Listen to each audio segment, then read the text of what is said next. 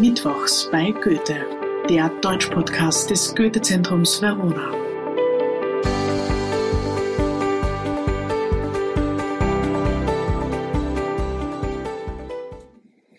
Hallo und herzlich willkommen zu einer neuen Folge des Podcasts Mittwochs bei Goethe.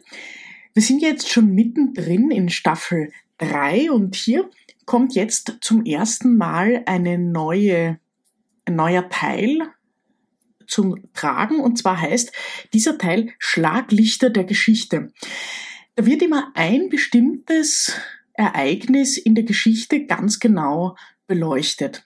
Wir starten hier heute mit dem Attentat vom 28. Juni 1914 oder auch besser bekannt unter das Attentat von Sarajevo, das im Jahr 1914 den Ersten Weltkrieg auslöste.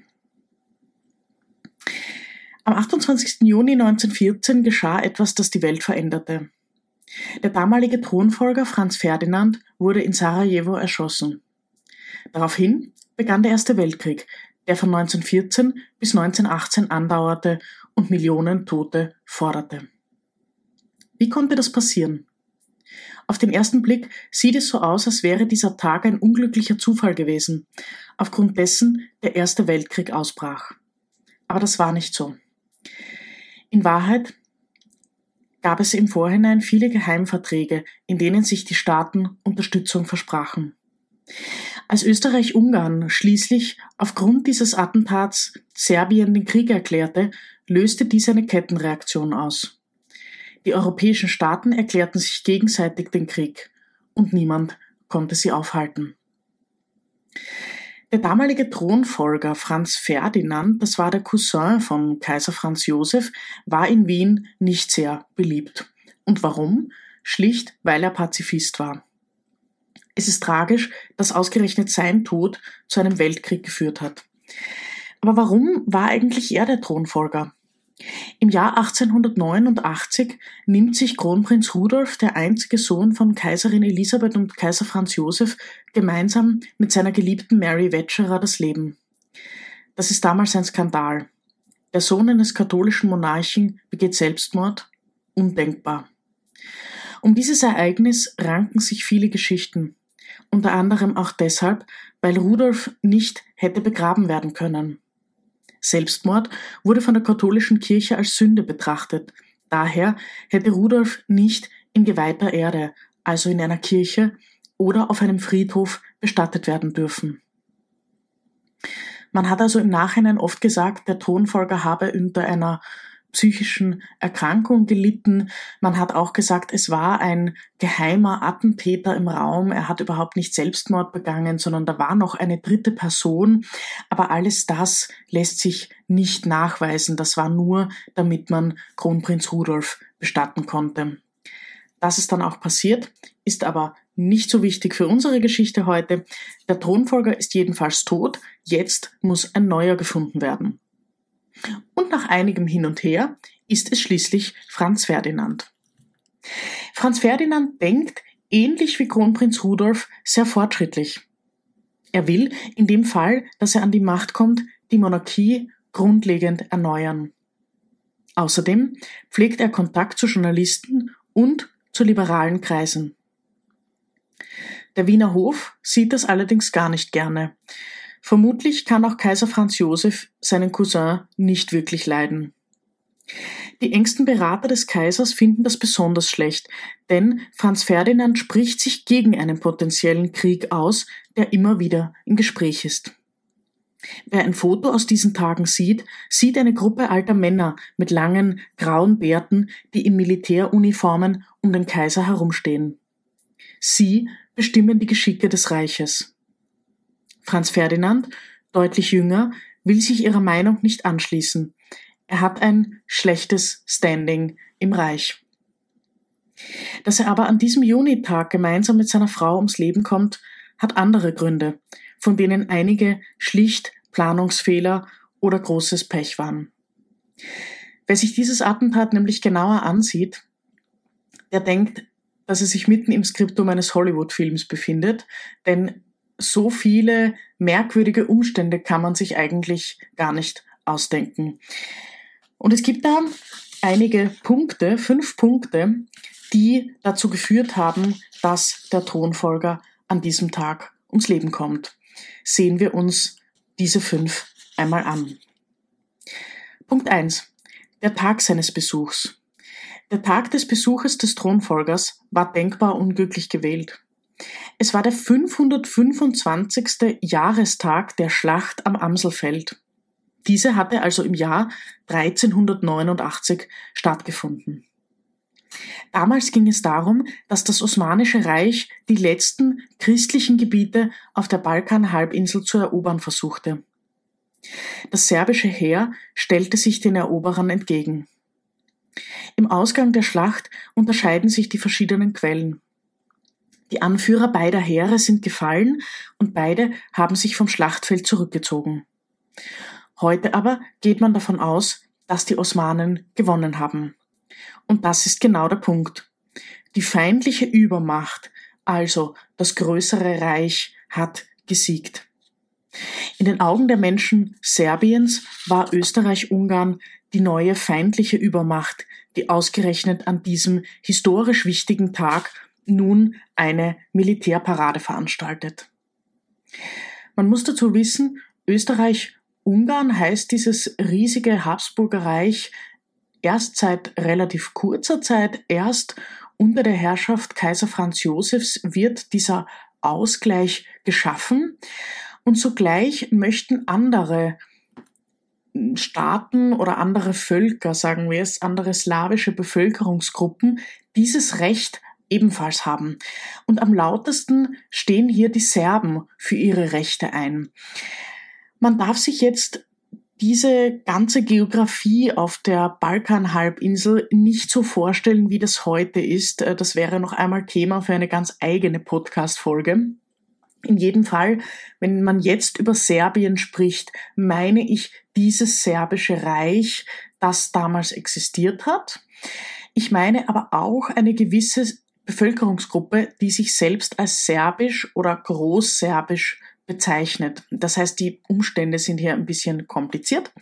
Auf jeden Fall wollen die Serben gerne den Ausgleich. Sie wollen, dass das Königreich Österreich-Ungarn Serbien heißt sozusagen.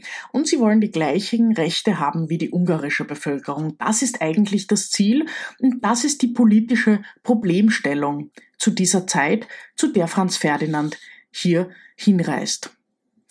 Die Attentäter waren serbische Nationalisten und gehörten zu einer Gruppe, die sich Mlada Bosna, also junges Bosnien, nannte. Sie empfanden das Datum des Besuchs als einen besonderen Affront. Punkt 2. Die Route für den Autokonvoi des Thronführers wurde lange zuvor bekannt gegeben. Also man wusste ganz genau, der Thronfolger wird diese bestimmte Strecke abfahren. Vermutlich hatten die Organisatoren darauf gehofft, dass möglichst viele jubelnde Menschen auf den Straßen stehen würden. In Wahrheit aber machte diese Offenheit die Planung für die Attentäter leichter. Ganz klar, wer lange im Vorhinein weiß, welche Strecke der Thronfolger nehmen wird, kann sich besser vorbereiten. Punkt 3. Die erste Bombe, die geworfen wird, verfehlte ihr Ziel.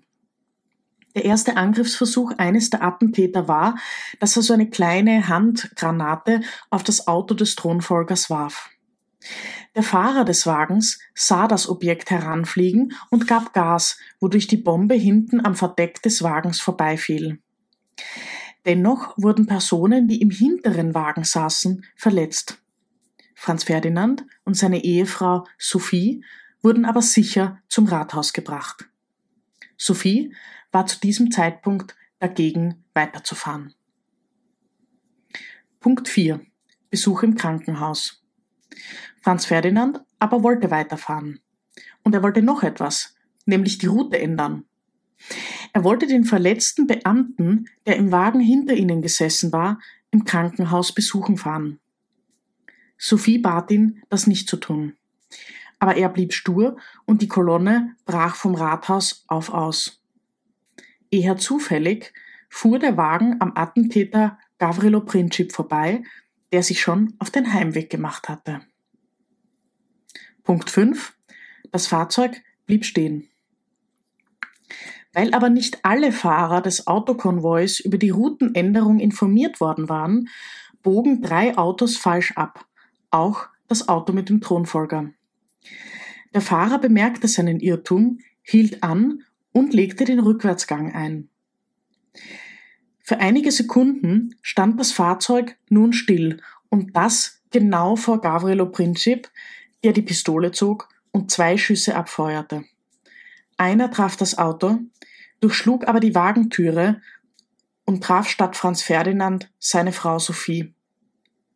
Die zweite Kugel traf den Thronfolger selbst. Sophie starb noch im Auto an schweren inneren Blutungen, Franz Ferdinand wenig später auf einer Couch im Rathaus. Gavrilo Princip schluckte Zyankali, das man ihm zuvor mitgegeben hatte, er brach sich aber und konnte daraufhin gefasst werden. Er stirbt an diesem Tag also nicht. Wie wirkt sich dieses Attentat nun aus? Wir wissen, dass das Attentat einen großen Einfluss auf die Weltgeschichte hatte. In Wien allerdings trauerten nicht alle um Franz Ferdinand und seine Frau. Viele aus der Oberschicht waren froh, diesen unbequemen Mann endlich loszuwerden und so das Dokument zum Beginn des Ersten Weltkriegs dem alten Kaiser endlich vorlegen zu können. Am 23. Juli 1914, knapp einen Monat später, war es soweit. Österreich-Ungarn erklärte Serbien den Krieg. Man muss sich also vorstellen, da war eine ganze Reihe von Generälen, die nur darauf gewartet hat, Kaiser Franz Josef dieses Dokument zur Unterschrift vorzulegen. Als er das tut, setzt er damit eine Kettenreaktion in Gang. Ich habe vorher schon von Geheimverträgen gesprochen, die überall in Europa geschlossen wurden und das lief wirklich so ab, wenn der dem den Krieg erklärt, dann erkläre ich dem anderen den Krieg und so weiter. Also das war wirklich eine, ein Dominoeffekt äh, und der passiert hier in diesen Tagen und ersten Monaten. In den ersten Monaten denken die Soldaten, sie sind an Weihnachten wieder zu Hause. Wir alle wissen, dass das nicht so war. Und der Kaiser stirbt dann auch 1916 mitten in den Wirren des Krieges. Damit verliert das riesige Reich Österreich-Ungarn seine wichtigste und eigentlich einzige Identifikationsfigur. Und was wurde aus den Attentätern? Die meisten waren noch minderjährig, weshalb sie nicht zum Tode verurteilt werden konnten. Der Mörder, Gavrilo Princip, kam mit einer Strafe von 20 Jahren Gefängnis davon, starb aber schon 1918 an Tuberkulose. Dieser Tag, der Tag des Attentats von Sarajevo, war ein entscheidender für die Geschichte Europas. Man darf aber nicht vergessen, dass dies nicht der einzige Grund war, weshalb der Erste Weltkrieg ausgebrochen hat. Viele verschiedene Umstände haben, wie schon gesagt, dazu geführt. Wer Schuld hat, wer Recht hat und wo welche Fäden im Machtsystem der Herrschenden 1914 verlaufen sind, das ist eine ganz andere Frage und kann heute nicht mehr geklärt werden. Wen dieses Thema aber interessiert, der liest von Christopher Clark, ein Historiker der Cambridge University, das Buch Die Schlafwandler. Oder von Gerd Mark in Europa, der sich mit Europa im 20. Jahrhundert beschäftigt und hier auch in den ersten vier Kapiteln die Zeit rund um den Ersten Weltkrieg abdeckt. Das war Mittwochs bei Goethe, der Deutsch-Podcast des Goethe-Zentrums Verona. Wir hören uns in zwei Wochen wieder. Ich freue mich schon. Bis dann.